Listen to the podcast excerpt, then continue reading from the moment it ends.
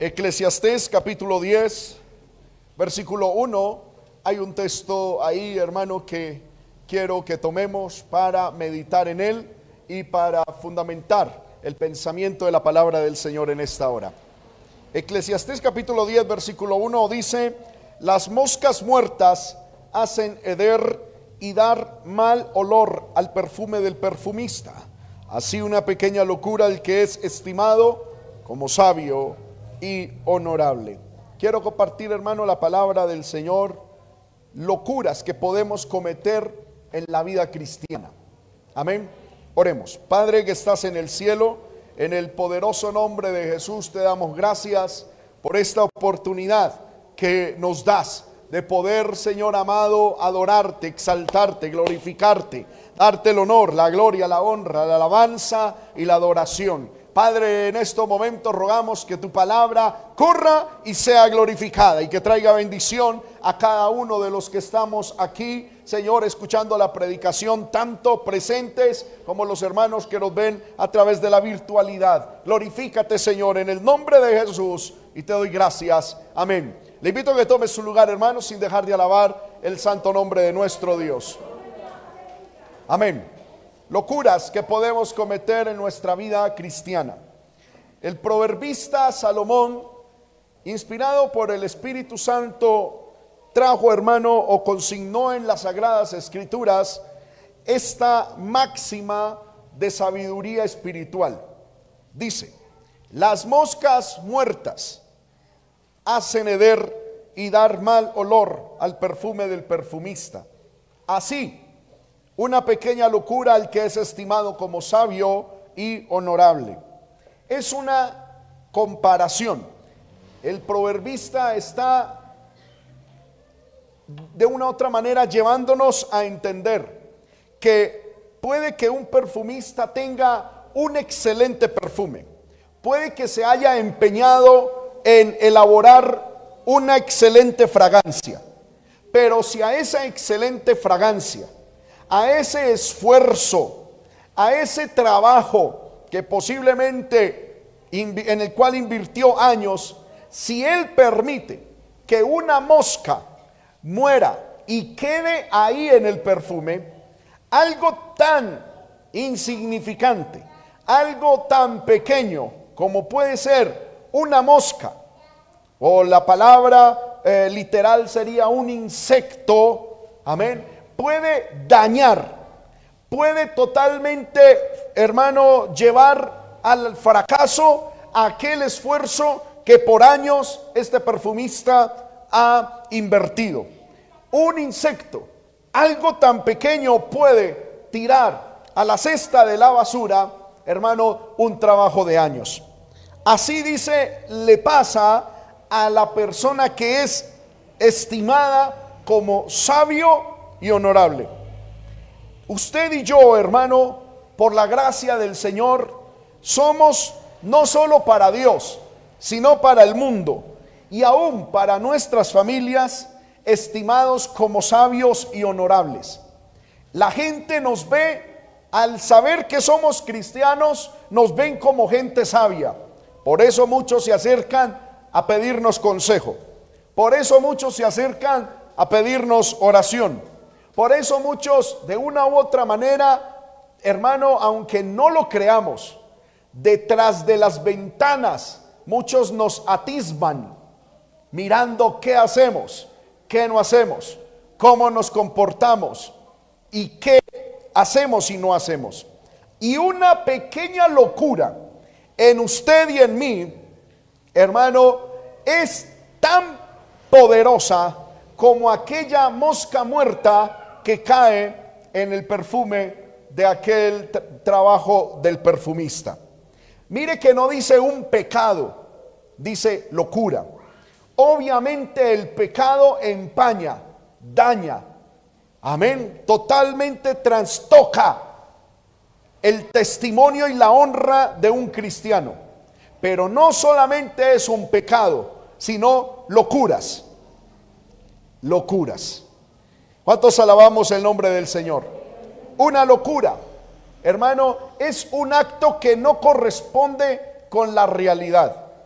es aquello que está enajenado con la realidad, que no tiene contacto con la verdadera realidad. Y qué tremendo hermano es ver que muchos de nosotros los cristianos nos cuidamos de los pecados escandalosos. Posiblemente nos cuidamos de los pecados internos, también de aquellos que empañan nuestra vida, pero no nos cuidamos de las locuras. Locuras que dañan nuestro, hermano, nuestro testimonio, que hacen heder y dar mal olor al supuesto olor que nosotros debemos de tener. Porque Pablo en 2 de Corintios dice que nuestro olor es en Cristo olor de vida para vida. ¿Cuántos decimos amén? El cristiano debe oler a vida. El cristiano debe oler a Cristo. El cristiano debe oler a santidad.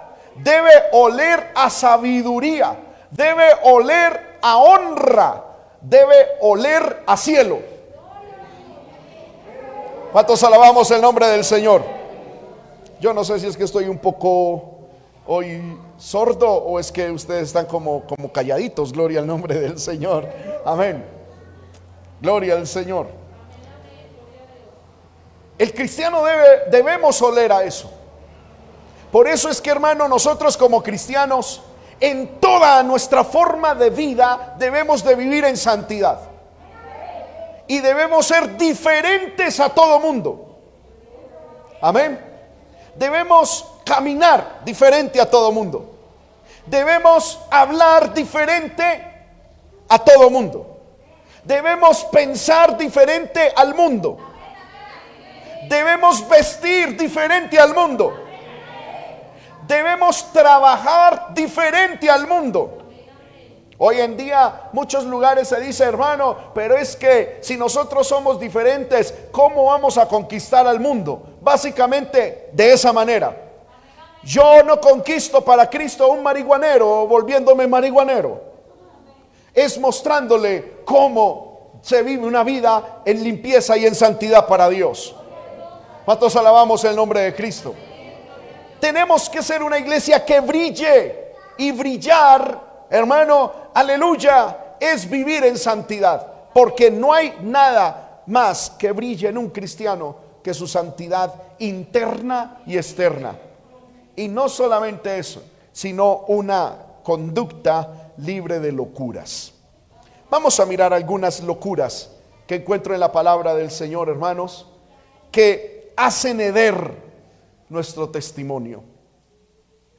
La primera, la primera que quiero compartirles, y no sé, hermano, si me toque invertir unas dos enseñanzas, amén. Mi propósito no es ese, pero si toca, toca, porque tenemos que dejar que la palabra del Señor fluya y nos hable y nos y, y, que nos evite que a nuestra vida caigan esas mosquitas que nos dañan. Amén. Porque hermano, qué tristeza ver cristianos que no caen por el cigarrillo, por el alcohol, por la sexualidad, por la fornicación, pero su testimonio está totalmente en el piso por otras cuestiones. Y cuando uno se pone a mirar son cuestiones, perdóneme la expresión, tontas, sencillas, locuras.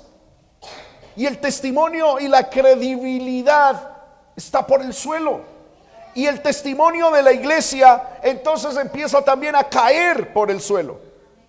Yo alabo al Señor, hermano, porque hace algún tiempo una persona llegó y me dijo, pastor, tengo una, una oportunidad de trabajo para alguien. Me recomienda hace algunos años. Y yo le dije, pues yo no, la verdad yo no recomiendo a nadie. Sin embargo, oré y Dios puso en mi corazón a alguien.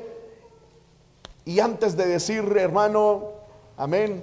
Le amenacé con disciplina eterna, con, amén, con si me hacía quedar mal. Y yo le dije, por favor, por favor, voy a hablar por usted, pero hermano, y para la gloria del Señor, ha, sido impecable su trabajo. Y para la gloria de Dios, esa persona me ha dicho varias veces, es un inconverso y varias veces me ha dicho, necesito que me recomiende más personas de allá de la iglesia. Amén. No lo volví a hacer. Un día me dijo, ah, pastor, de verdad necesito una persona así, así, así. Le recomendé una persona y me hizo quedar mal. No porque llegó borracho, no porque fumó, no porque robó, por locuras. ¿Sí me hago entender con esto? Y llegó a la, después otro día que nos encontramos y me dijo, pastor, la primera recomendación bien, la segunda se escachó. Gloria a Dios. Y hay poder en el Señor. Y cuando uno mira, no son grandes cosas, son locuras. Pero vaya que esa persona vuelva a contratar o a confiar. Ahí se, hermano, se perdió la confianza. No por un pecado, no porque se haya robado algo, por locuras. En la vida cristiana no solamente nos debemos cuidar de los pecados, sino de las locuras. Les voy a mostrar la primera locura que la Biblia considera como una locura. Libro de Proverbios, capítulo 14, verso 17. Libro de Proverbios,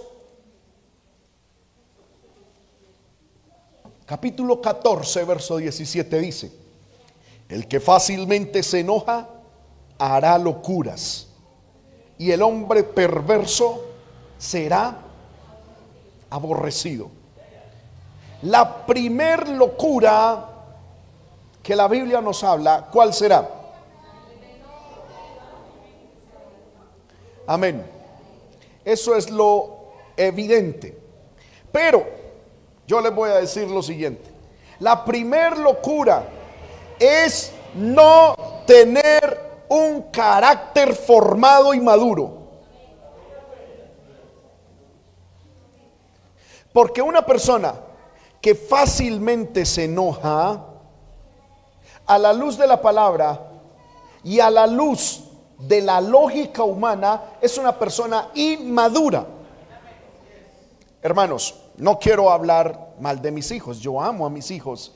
Usted también tiene sus hijos y yo sé que usted va a decir amén a esto. Encuentro muy probable, muy posible que mis hijos se enojen por un papelito. Amén. ellos tienen un papelito y si uno se lo quita, es muy probable que se forme para ellos y haya la causa para una tercera guerra mundial. Porque perdió o se le quitó el papelito. Y nosotros decimos, ah, pero usted se enoja por ese papelito. Vaya que usted le quiten un papelito que diga 50 mil.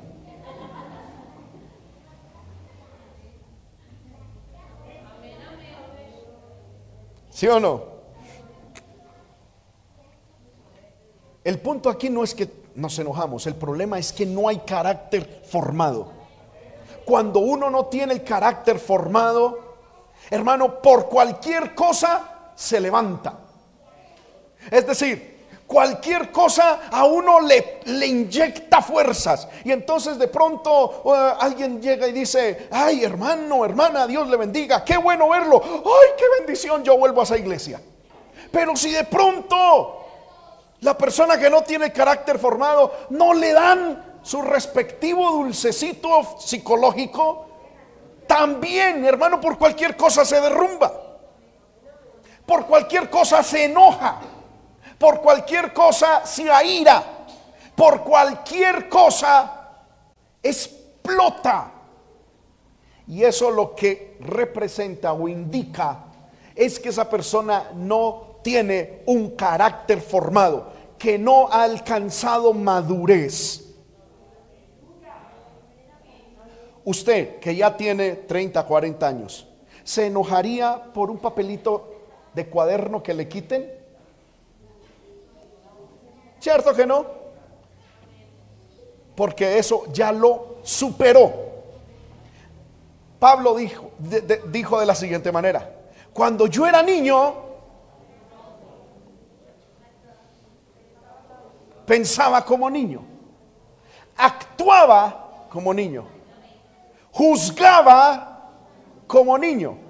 Pero ahora que soy hombre, dejé lo que era de niño. Amén. Hermanos míos. Y es que esto es un proceso de madurez. Todos lo tenemos que vivir y lo tenemos que tener en nuestro corazón. Yo encuentro al apóstol Pablo al inicio de su ministerio, amén, eh, con lo que yo denomino el SEPJ, y es el síndrome de efervescencia del pastor juvenil. ¿Verdad? Usted ve, hermano, que un pastor nuevo, qué máquina. ¿Sí o no? Y está en una efervescencia, una cosa. Yo, yo a veces me pongo a pensar en mí mismo y alabo al Señor porque ustedes no se descarriaron, porque les tocó ver mi proceso. Amén. Muchos de ustedes les tocó pasar mi, mi síndrome de efervescencia de pastor joven. No que lo haya alcanzado todo, pero hombre, sí hemos mejorado un, un tricito. Y, y hermano, y yo encuentro al apóstol Pablo cuando Pablo iba a salir por primera vez a la obra misionera. ¡Qué fuego! ¡Qué, qué pasión! ¡Qué entrega! ¡Qué carácter! ¡Qué cosa volátil! Amén. Ese hombre nada lo paraba. Y cuando él iba a predicar, dice la Biblia que entonces eh, salió a la obra misionera y le echó mano a Juan Marcos. Y dijo, vamos Juan Marcos, vamos a conquistar el mundo. Gloria al Señor. Pinky cerebro, vamos a conquistar el mundo. Aquí vamos con toda. Aleluya. Y como Juan Marcos no era así, como Pablo, llegó el punto en que Pablo dijo, ¿sabe qué? Devuélvase hermano, usted es un estorbo. No sirve para nada. Amén. Pero Dios lo formó. Pero Dios lo empezó a procesar. Y lo hermoso de eso fue que Pablo se dejó procesar. Y cuando ya Pablo era viejito, en una de sus cartas manda a decir con Timoteo, Timoteo, por favor tráigame a Juan Marcos, que me es útil en el ministerio. ya él por estar en su, como en su etapa ya más madura, pues ya no iba con tanta, amén, efervescencia que antes. Y entonces dijo Juan Marcos, que es así como lentico, es excelente para esta etapa de mi ministerio. Lo importante es ser maduro. Lo importante es dejarse madurar. ¿Cuántas veces, hermano, nosotros juzgamos a los demás como niños. Es que fulanito de tal, impío, uy, debería orar más. Uy, es que fulanito de tal debería predicar más. Y juzgamos a todo mundo. Y eso se constituye en una locura que daña nuestro testimonio. Hermanos míos, yo les he dicho a ustedes, ustedes sean estrictos en su santidad con ustedes mismos. Y a los demás, dejémoslos sanos. Usted ore todo lo que pueda. Usted ese duro, como Pablo dice, yo pongo mi cuerpo en servidumbre y lo golpeo para humillarlo. Pero él aprendió que eso no se le hace a los demás. Se, se lo hace uno mismo. Porque muchas veces somos tremendos, hermano, y ponemos las gafas de la santidad. Fuego, fuego, fuego, inmundo, impío, hijo del diablo. Amén. Y eso es una locura, no tener un carácter formado. Un carácter formado es, corrijo, un carácter no formado es un carácter que fácilmente se derrumba o que fácilmente se eleva. Es un, es un carácter que fácilmente se ilusiona o fácilmente se desilusiona. Amén. Y ese tipo de caracteres son una locura. Y lo más tremendo es que hay muchos cristianos que son de esa manera, con un carácter inmaduro, no formado. Y en vez de pedirle al Señor formación, ¿saben qué es lo que le piden? Unción. Y un cristiano con unción y sin formación es un terrorista espiritual. Es más el daño que hace. Ustedes recuerdan, hermano, cuando Jesús envió a los discípulos y les dijo, vayan y prediquen, les doy poder para que reprendan demonios, para que resuciten muertos, maten suegras, para que hagan ¡oh! y hagan cosas poderosas. Y estos discípulos recibieron esa palabra, se empoderaron, que ese es un término muy actual, ¿verdad? Se empoderaron, aleluya, ahora sí que se tengan y empezaron a predicar. Amén. Y empezaron a sanar y ya, ah, fuego por aquí, fuego por allá, fuego, fuego, fuego, pero sin carácter formado. Y luego llegaron a una ciudad y cuando empezaron a predicar, nadie les oyó. Nadie los atendió. No se sanó ni un dolor de muela. Nada, no pasó nada. ¿Y cómo salieron estos discípulos? Aburridos, hermano. Y llegaron ahí, todos cabizbajos ante Jesús. Y Jesús les dijo, ¿y qué les pasó? Señor amado, ¿por qué no nos permites para orar para que fuego caiga sobre esa ciudad y los queme a todos impíos que no reconocen nuestro ministerio? Y Jesús, ¿qué les dijo? vosotros no sabéis de qué espíritu sois. Amén.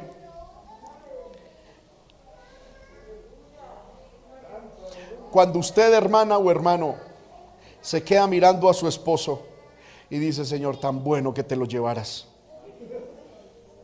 Ay, sería qué bendición. Usted no sabe de qué espíritu es, ni su carácter ha sido formado.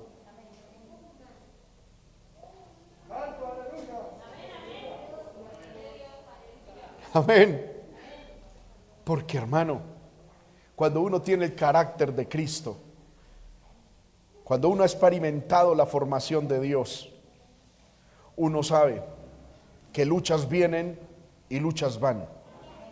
Pero en todo el Señor nos dará la victoria si confiamos en Él. Pero si somos de esas personas que dicen, ah, por un problema, me largo, me voy, y el diablo, hermano, a muchos les mete diciendo, usted que va a aguantar eso. Váyase para otra iglesia que usted, usted es un buen miembro para cualquier, con ese diezmo que usted da. Eso de una lo ponen de copastor. Hágale, que va a aguantar. Y yo le voy a decir, a mí no me interesa el diezmo, pero le voy a decir a usted, quédese, porque es la única manera que Dios está usando para formarlo, para procesarla para llevarnos a la madurez. Miremos, hermano, esto. En Primera de Samuel, un ejemplo. Primera de Samuel, capítulo 26, verso 21. Dice la Biblia, entonces dijo Saúl, le dijo a David, he pecado, vuélvete, hijo mío, David, que ningún mal te haré más porque mi vida ha sido estimada preciosa hoy a tus ojos. He aquí yo he hecho neciamente y errado en gran manera, es decir, me enloquecí. Pero miremos la inestabilidad del carácter de Saúl. Saúl estaba persiguiendo a David. ¿Para qué? ¿Para ascenderlo en el reino? Para matarlo. Él en persona quería despedazarlo. Amén. Y estaba hirviendo su cólera, su enojo, su fastidio, su rechazo por David. Amén. Estaba hermano que botaba humo por las orejas. Una cosa tremenda. ¿Y qué dice la Biblia? Que se acostó a dormir y David, para resumir la historia, llegó suavecito, suavecito, cogió unos utensilios de Saúl y se los llevó. Y luego desde bien lejos, porque toca desde bien lejos, uno no sabe con esa gente, ¿verdad? Y dijo, Saúl, Mire lo que tengo, esto es suyo. Lo tuve en mi mano y no lo maté porque yo reconozco que usted es el ungido de Jehová. Y cuando Saúl vio eso, de un momento a otro, de, de estar hirviendo a 100 grados de ira, pasó a menos 100 grados. Y ya hasta le estaba hablando de manera tierna. Hijo mío. Mire cómo lo llama. Ay, yo he pecado. Vuélvete, hijo mío. La verdad es que para mí usted es como un hijo. Uy, hermano, eso es, eso es, qué miedo, ¿no? O sea,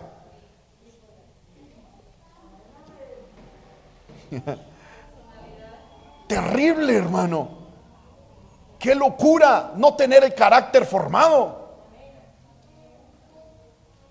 Un segundo lo está persiguiendo, destina recursos del Estado, soldados, para ir a perseguir un solo hombre. Y porque el otro apareció con eso, ¡Ah! hijo mío, hijo mío, ven, te abrazo, ningún mal te haré. ¿Cuál fue la razón del cambio? Porque Saúl vio que para David su vida era estimada preciosa. Saúl dijo, es que para ahora me doy cuenta de que yo soy importante para ti y por eso cambié.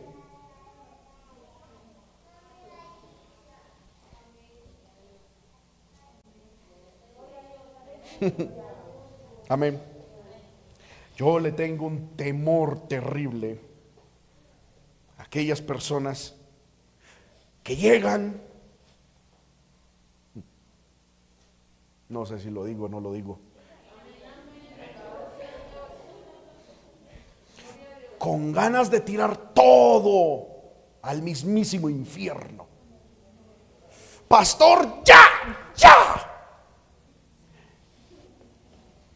Pero llega uno como pastor y hermano, hermana, así, esto y lo otro y en 10 minutos, no, pastor, cuente conmigo. Ay, poder de Dios, yo digo, ¿hasta cuándo? Amén. Lo mismo en los hogares. Yo recuerdo el caso de una señora, no de aquella iglesia, por allá en mi ciudad. Terrible. El esposo se le iba 8, 15 días en sus borracheras y con otras mujeres. Cuando este hombre estaba por allá, esta mujer ardía en cólera.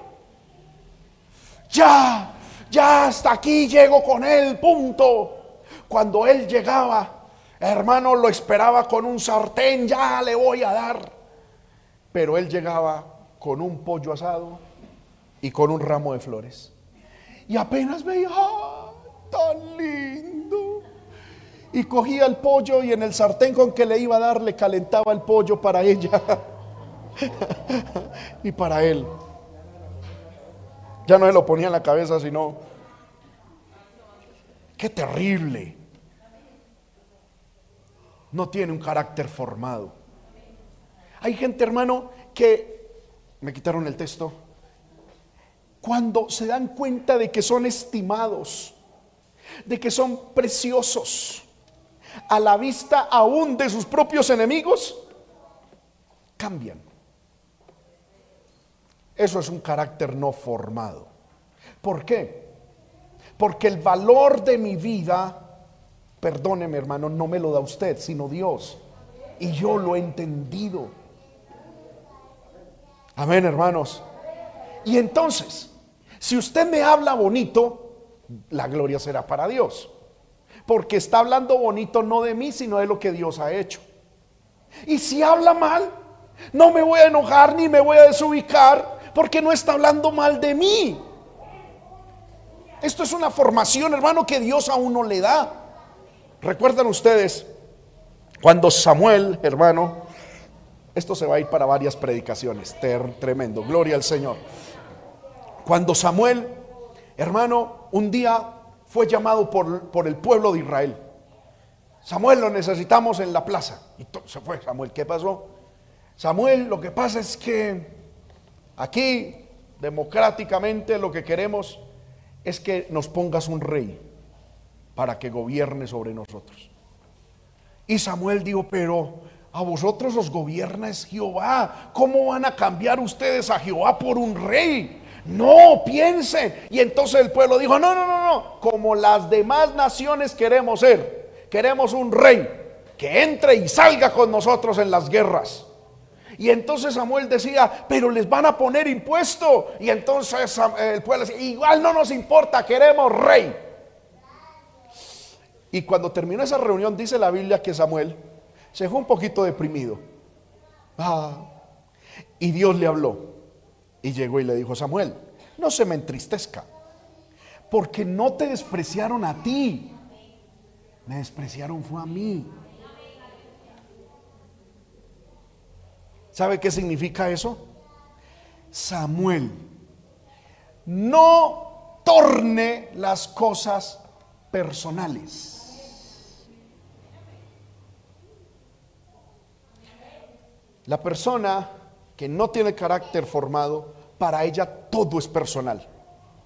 Es que hermano, mire, yo estaba con Julanito de tal, dirá esa persona, y esa persona levantó los ojos así. ¿Eso qué significa? Pues que me está rechazando pues que yo no valgo nada.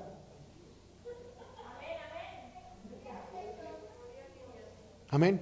Y hermano, imagínense que el hermano Pepito y la hermana Pepita estaban hablando. Y cuando yo llegué, dejaron de hablar. ¿Qué significa eso? Pues están hablando de mí.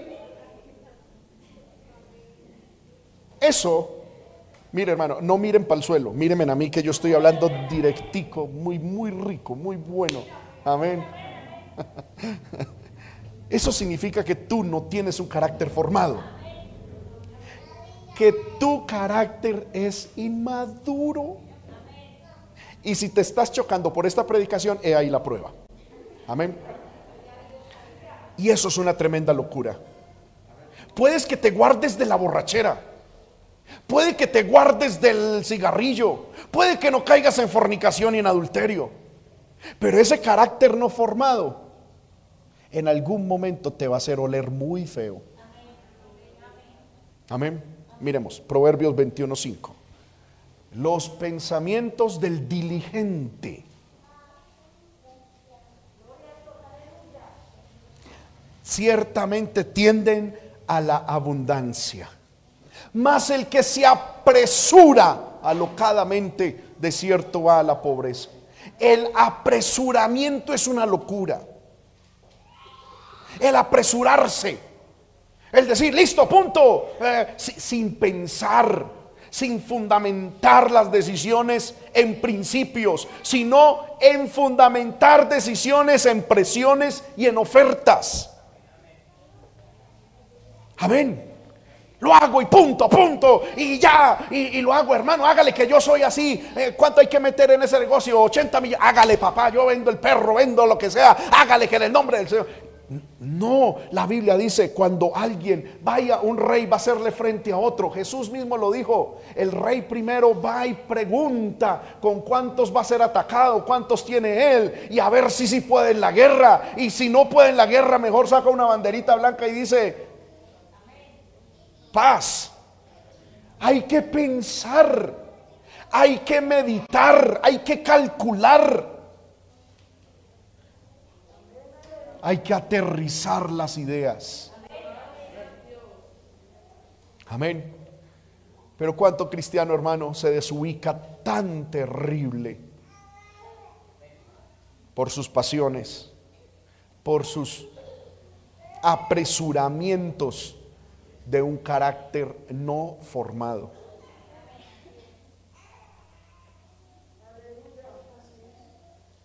Amén.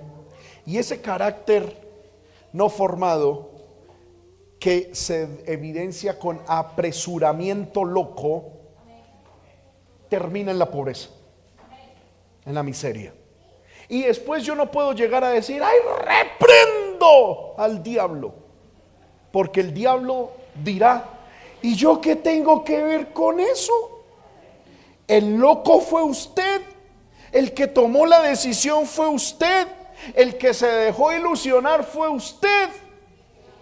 El diablo es usted. dirá el diablo. Si, me va, si va a reprender al diablo, repréndase usted. Amén. Hay que el Señor nos ayude, hermano.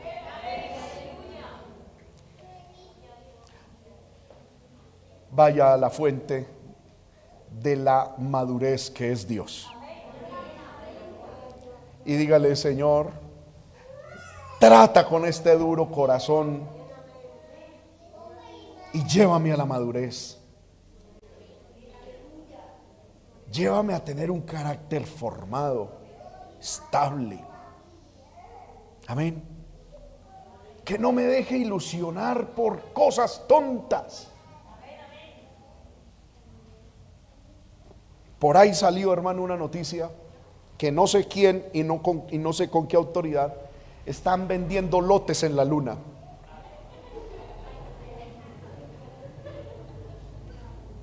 Y hay gente ilusionado con esos lotecitos. Amén. Yo no sé si usted escuchó la noticia de que ya están loteando la luna. Amén. Y algunos seguro, ay, ¿cuánto valdrá ya un, sí, una hectárea? ¿Mm? Ay, qué bendición, aleluya. Señor, será tu voluntad. No, no, yo le hago, yo le hago en el nombre del Señor. Hermano, se dejan ilusionar por unas cosas, se apresuran.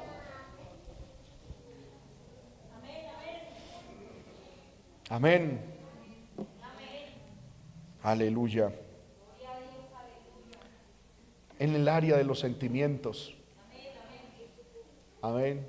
Les llega un alguien por ahí calentándoles el oído o el ojo y ya como queriendo decir, esta es mi última oportunidad, venga para acá. Amén. Hermano, todo hay que llevarlo a los pies de Cristo. Hay que pedir consejo de gente espiritual. Hay que pensar con la cabeza no fría, sino en oración. En oración, sosegadamente Amén. Bendito sea el nombre de Cristo. Porque esa locura está destruyendo a mucho cristiano. Amén. Gloria al Señor. Vamos a mirar otra locura. Y esta, por esta locura, fue lo que le pasó la locura a Nabucodonosor. Daniel 4.1, Nabucodonosor, rey a todas las naciones. Ustedes conocen la historia de Nabucodonosor que está ahí en, Daniel 4. ¿Qué le pasó a Daniel? Se enloqueció. Eh, corrijo a Nabucodonosor. Amén. ¿Qué le pasó a Nabucodonosor? Se enloqueció de remate. Dice la Biblia que se dejó crecer el cabello, las uñas, se fue a comer pasto siete años el mismísimo emperador de Babilonia como una bestia, pensando, rumiando y comiendo como una bestia. Cayó en locura. ¿Cuál fue la causa? ¿Cuál? El orgullo. Y es que el orgullo es una locura terrible. Amén que muchas veces, hermano, nosotros nos cuidamos de todos los pecados terribles, pero del orgullo no nos... Y algunos adoptan el pensamiento del mundo, no, es que uno tiene que tener algo de orgullo. Y la Biblia dice que a los que tienen algo de orgullo el Señor los mira de lejos. Algunos dicen, hermano, es que yo estoy muy orgulloso de mi, humildad soy humilde y estoy orgulloso de mi humildad. Es orgullo. Hermano, yo tengo un orgullo espiritual, no hay orgullo espiritual. Algunos dicen, bendito sea el Dios por el movimiento misionero. ¿Qué orgullo No, nada de orgullo. Algunos dicen, hermano, es que yo soy de los Ramírez de Medellín. ¿Usted conoce los Ramírez? En estos días alguien se me acercó de esa manera diciendo, eh, pastor, Dios le bendiga, amén. Usted conoce a los, y me dijo el apellido de él, usted conoce a los fulanitos de tal, de tal pueblo. Y yo los, ¿qué los? O sea, más o menos, no, no los conozco. ¿De verdad no los conoce? Con eso demostró que está orgulloso de su apellido. Ay, poder de Dios. Y eso es una locura. Hermano, usted y yo no tenemos que tener ningún orgullo. Si algo hay en nosotros digno de gloria, toda es para Dios, toda es para el Señor. Si hay alguna fama, si hay algún bien, si hay algo que podamos hacer, todo yo le invito a que se acostumbre a poner la corona suya ante los pies del que está sentado en el trono. Por eso, como dice ese cantante, mucho cristiano tiene dolores de cabeza espirituales, porque conserva por más tiempo una corona que no debe estar ahí. Y es que cuando uno se deja las coronas en la cabeza, eso con el tiempo aprieta, con el tiempo pesa y con el tiempo trae dolor de cabeza espiritual. La humildad nos libera de esos dolores de cabeza. Llegue a los pies de Cristo y postre su corona. Un caso de un hombre que hizo una locura por orgullo. ¿Quién creen ustedes que fue aparte de Nabucodonosor? El mismísimo rey David. Segunda de Samuel capítulo 10, eh, 24, 10.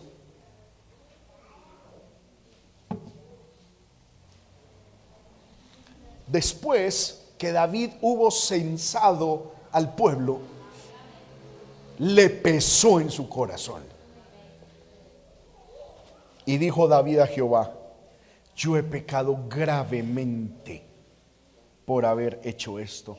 Mas ahora, oh Jehová, te ruego, te ruego que quites el pecado de tu siervo, porque yo he hecho como muy neciamente. Y el texto paralelo que está en primera de, de Crónicas 21:8 dice, David dijo a Dios, he pecado gravemente al hacer esto. Te ruego que quites la iniquidad de tu siervo porque he hecho muy locamente. ¿Cuál fue la locura que hizo David? Censar al pueblo. ¿Acaso censar al pueblo es un pecado en sí mismo? No. Él era el rey. El pecado estuvo en lo que lo llevó a censar al pueblo. ¿Qué fue lo que lo llevó? Les voy a explicar. David ya era no tan joven, tampoco tan viejo, pero ya estaba en su edad avanzada. Y yo pienso que ya Dios, porque cuando usted mira el contexto militar de, este, de estos capítulos, David ya no estaba en muchas guerras. Ya su reino había entrado en un periodo de estabilidad, de, de firmeza, y no había muchas guerras. Y entonces David dijo, porque la Biblia dice que a esto lo incitó Satanás. Satanás, por permiso de Jehová, lo incitó. ¿A qué? A que censara al pueblo. Censara al pueblo y mirar a ver cuántos son los, los de una nación. ¿Es malo? No. Pero ¿cuál fue el propósito? Seguramente Satanás se le acercó a David a la oreja y le dijo, David, ya no estás en guerras, te vas a estancar. Mira, el monarca tal conquistó nuevas tierras. El otro emperador ya tiene más plata que tú. Amén. ¿Y usted se va a estancar? ¿Usted qué? ¿Se va a quedar ahí? ¿Va a morir ahí simplemente con esas doce tribus? ¿Y, ya? No, hombre, tenga visión. ¿Usted por qué no mira para el norte? Que por allá usted también puede conquistar tierras. Mire tal tribu por allá está como desprotegida. Usted con su ejército llega y ¡pum! de una. Amplíe su territorio. Oiga, hermano, y David le creyó el cuento a Satanás. Dijo, oiga, sí. ¿Sabe cuál era el problema? Que es que hasta, hasta ese día todas las batallas que había tenido David eran guerras de Dios.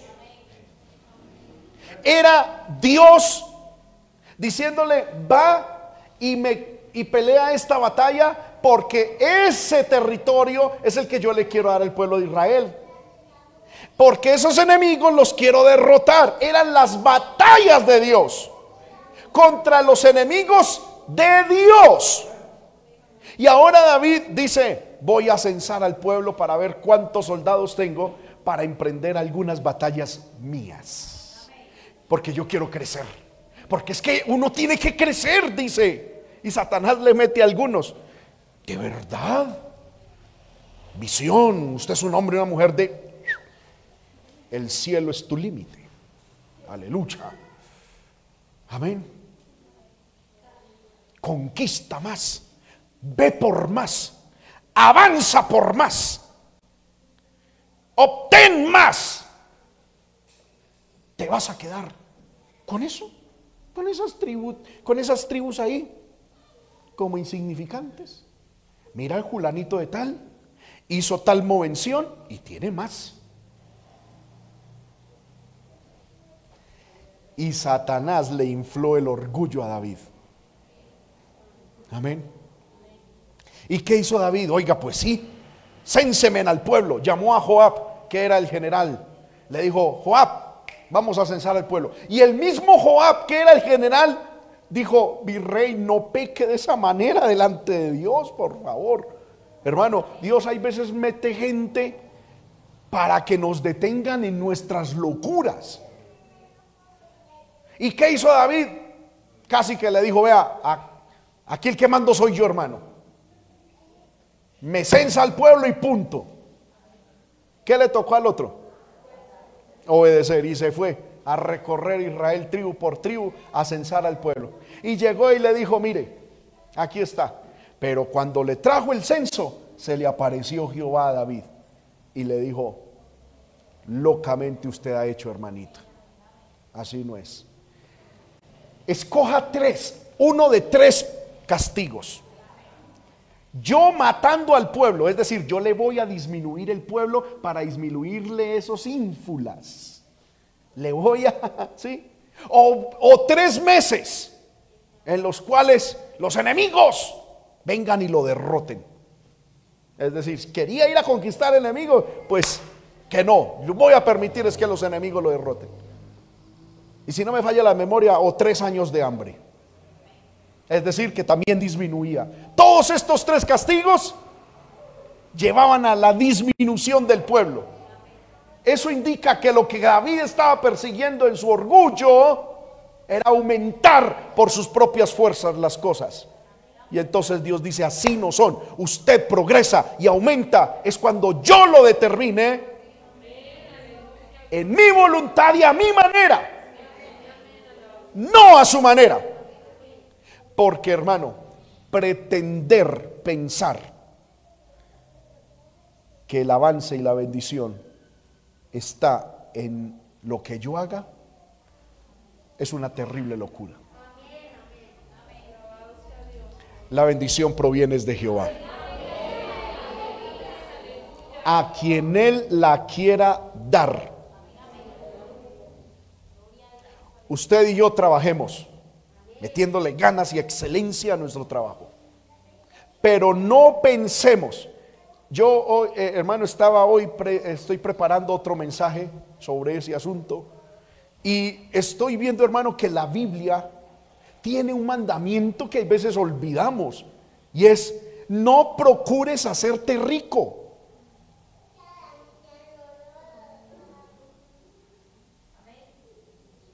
Yo creo, hermano, que este mensaje no les está gustando porque... La Biblia dice, no te afanes, no procures hacerte rico.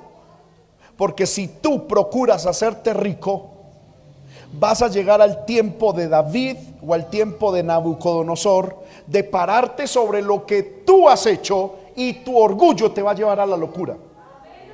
Pero cuando usted y yo confiamos en el Señor y nuestra preocupación es agradar a Dios, es honrar a Dios, es ser fieles a Dios, Dios al que le agrada le da gozo, ciencia y paz. Y al pecador da el trabajo de amontonar para luego dárselo al que agrada a Dios. Y Dios te bendecirá para que cuando la bendición de Dios venga a tu vida, tú no te enloquezcas en tu orgullo, sino que te humilles más dándole la gloria al que todo lo da, al que todo lo provee, al que todo lo ha dado.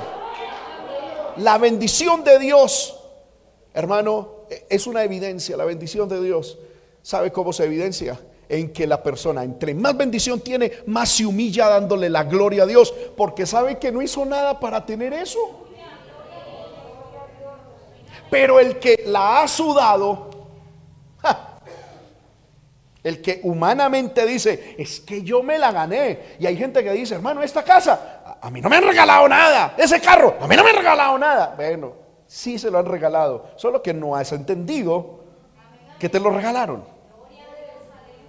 Pero el que cree que lo que tiene es porque lo ha conseguido, se está parando en un trono de orgullo que en algún momento lo va a llevar hacer una locura. Que el Señor nos ayude, hermanos. Usted hoy vaya a su casa donde usted mora. Coja las escrituras de, ese, de ese lugar y diga, Señor, esto es tuyo. Yo soy un simple administrador de lo que es tuyo. Gracias por permitirme disfrutar de lo que es tuyo y sigue siendo tuyo. Amén. Amén. El orgullo, hermano, es una locura terrible. Amén. Terrible. Terrible. Que trae mucha miseria espiritual al pueblo de Dios. Amén. Regáleme unos minuticos y hablo de, otro, de otra locura y el resto lo dejamos para la próxima predicación. Otra locura, la hipocresía. El pueblo de Dios se cuida de la fornicación, del adulterio, de la borrachera. Pero ¿cómo nos gusta vivir con la hipocresía? Es una cosa tremenda. Hermano, persona que yo admire por no ser hipócrita, mi amada suegra. Créame que les voy a contar una incidencia. A mí me hizo reír mucho, hermano. Me hizo reír mucho. Ah, porque ella no es capaz de ser hipócrita. No es capaz. no es capaz. Ustedes saben que Dios les permite a ellos hacer un devocional en la mañana. Amén. Y entonces un día iban a viajar y no iban a hacer el devocional en vivo. Y el suegro dijo, pues vamos a grabarlo la noche anterior. ¿Sí? Y bueno, la suegra fue, se sentó ahí con el suegro. Cuando dijo muy buenas noches a todos los hermanos, y entonces el suegro dijo, no, cortemos, tienes que decir muy buenos días. No, no, no, es que estamos de noche, yo no soy capaz de decir mentiras. A ver, no, no, hermano, y hasta como que se molestó un poco. No, no, no me diga decir mentiras, estamos de noche, pero es que el programa va a salir mañana. Pero yo no soy capaz de decir. Y, se enredaba, hermano, y tuvo, se tuvo que. Amén. Qué bueno ser así. Ser sincero, real, genuino. Pero hoy en día, hermano, usted ve la mentira, la hipocresía que hay en nuestra sociedad. Amén. Y más con estas redes sociales. Gente llorando, pero se toman fotos riendo. Amén. Gente feita montándose encima una cantidad de filtros para verse bonita. Yo digo, hermano, ¿qué gana uno con eso? ¿Qué gano yo con tomarme una foto que me esconda la barriga cuando usted me ve en persona, me ve semejante? O sea, ¿en dónde está la gracia? ¿Qué gano yo con y mostrar un perfil perfecto cuando de frente tengo una cara, una trompa y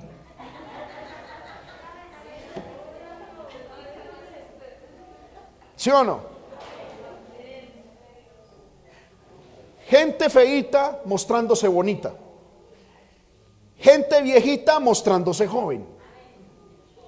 ¿Verdad? Gente pobre mostrándose como ricos. Y eso, ay hermano, a mí me aterra. Ay, no, Julanito tiene, no, yo también tengo que tener. Se endeudan. Hermano, viven terrible, pero lo importante es tener y mostrar. Amén. Eso es hipocresía. ¿Y qué decir de la hipocresía espiritual? Mire hermano, ¿usted cree que yo prefiero dejar de comer por tener algo material? No, yo prefiero comer bien y sentarme en mi, en mi mesa con mi familia y comer bien. Así me toque lo que sea, pero comer bien y descansar bien. Pero hermano, uno tener un poco de cosas para chicanearle a gente que no le importa y solamente comiendo, hermano, agua molida, viento raspado. aleluya, Señor, sosténme. Simplemente para aparentar. No, eso es hipocresía, hermano. No se dejen llevar por esas cosas. Si Dios permite que lleguemos a un punto, disfrutémoslo. Y mientras estemos ahí, vivámoslo. Y si Dios nos amplía la, Dios nos amplía, subamos. ¿Cuántos decimos amén? Aleluya. ¿Y qué decir de la hipocresía espiritual? ¿Sabía usted que en la Biblia habla de dos tipos de hipocresías espirituales? Está la hipocresía que es la más común del cristiano que está muerto, pero actúa como si estuviese vivo. Pero está la otra hipocresía de la cual Pablo le reprendió a Timoteo. Timoteo, estando vivo, actuaba como muerto. Amén. Por eso Pablo le dice a Timoteo, mi hijo, despiértese, papá, avive el fuego de Dios que está en usted. Usted está vivo, actúe. Amén. Porque ambas cosas son hipocresía. La palabra hipocresía significa la capacidad y la habilidad de actuar, de estar en un papel que uno realmente no es. Entonces hay cristianos que están muertos espiritualmente, muertos, pero uno los ve, se maquillan como vivos, amén, se mueven como vivos, alaban a Dios como si estuvieran vivos, Sirven a Dios como si estuvieran vivos, pero la verdad es que están muertos. Y esa es la, más, la más eh, común de las hipocresías del pueblo de Dios. Amén. Gente que está muerta actuando como vivos. Pero también hay otra hipocresía que igual, es igual de destructiva. Gente que de verdad tiene vida de Dios. Gente que busca de Dios. Hermano, yo no los ve y está como si estuvieran muertos. No hacen nada. No se involucran en nada. Y uno va y dice, hermano, ¿usted está vivo? Diga amén. Uy, levante la mano. Y están vivos porque recibieron la vida de Dios. Pero actúan como si estuvieran muertos. Eso también es hipocresía. Y miremos esto. Primera de Samuel 21:13. Aquí encontramos otra vez a David actuando locamente. Primera de Samuel 21:13. David cambió su manera de comportarse delante de ellos. Si ve, cambia. Y se fingió loco entre ellos. Ah, y escribía en las portadas de las puertas y dejaba correr la saliva por su barba. Hermanos, una de las cosas que yo estaba más, más cansado de la pandemia era la puesta en escena de los cultos. Créame, hermano, que para mí eso era una... Amén. Aleluya. Porque cuando se está transmitiendo y no en culto, esto, hermano, es, hermanos, vamos a orar, vamos a clamar al Señor. Nuestro hermano Julanito de tal, que ya hizo el video, nos va a dirigir en la oración. Pero el que está aquí no me pone a orar. Amén. Lo mismo pasa en los devocionales en las mañanas. Me tocó dirigir. Hermano, Dios le bendiga. Gloria al nombre del Señor. Eh, vamos a orar. ¡Fuego! ¡Aleluya! Amén. que Dios nos ayude. Que Dios nos ayude a no ser falsos.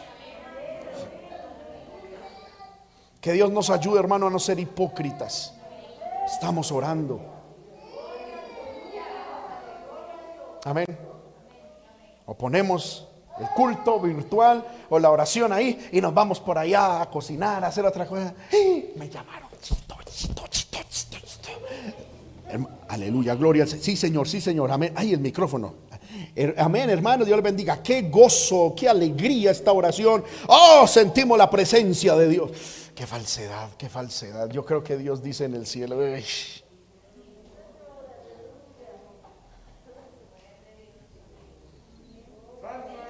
Amén. Que el Señor nos ayude.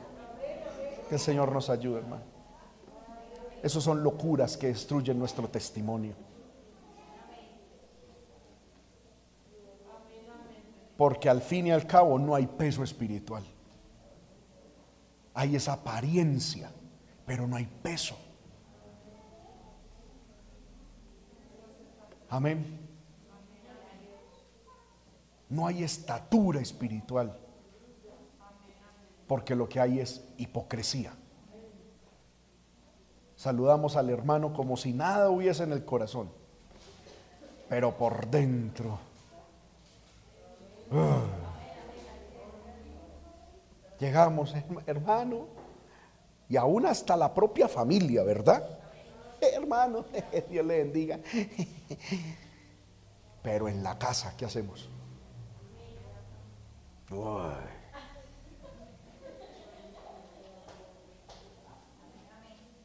Hipocresía, hipocresía. Amén.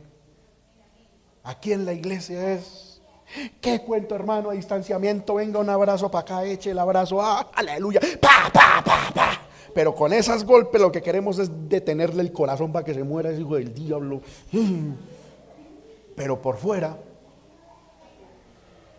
hipocresía, hipocresía. Amén damos algo para la iglesia y lo queremos publicar por Twitter, por toda parte, para que todo el mundo sepa de lo generoso, pero por dentro es y allá sí piden, uy, que nos tienen, pero de aquí, de aquí, de aquí. Hipocresía.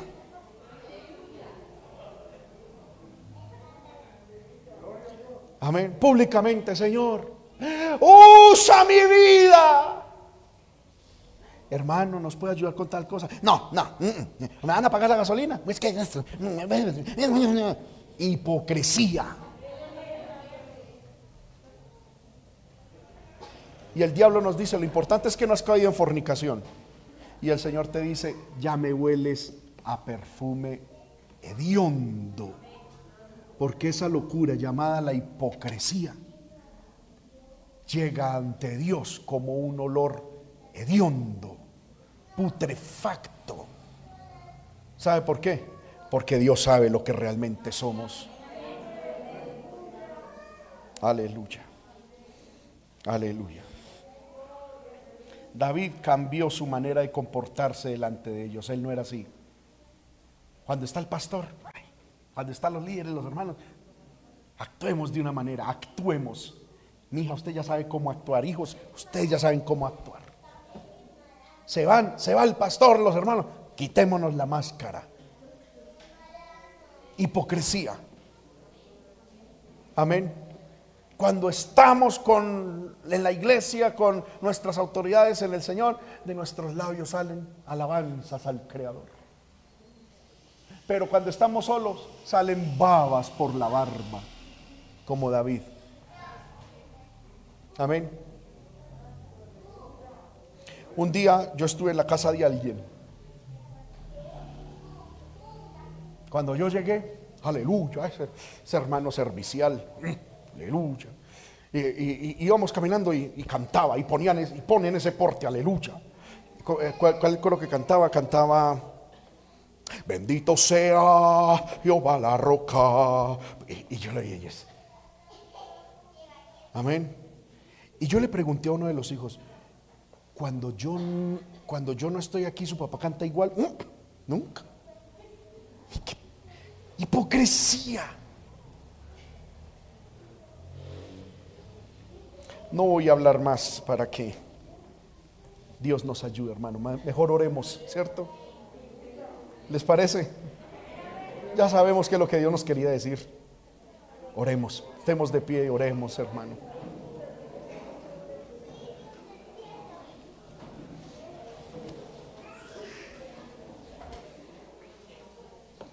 Poder en el Señor. Señor nos ayude, hermanos.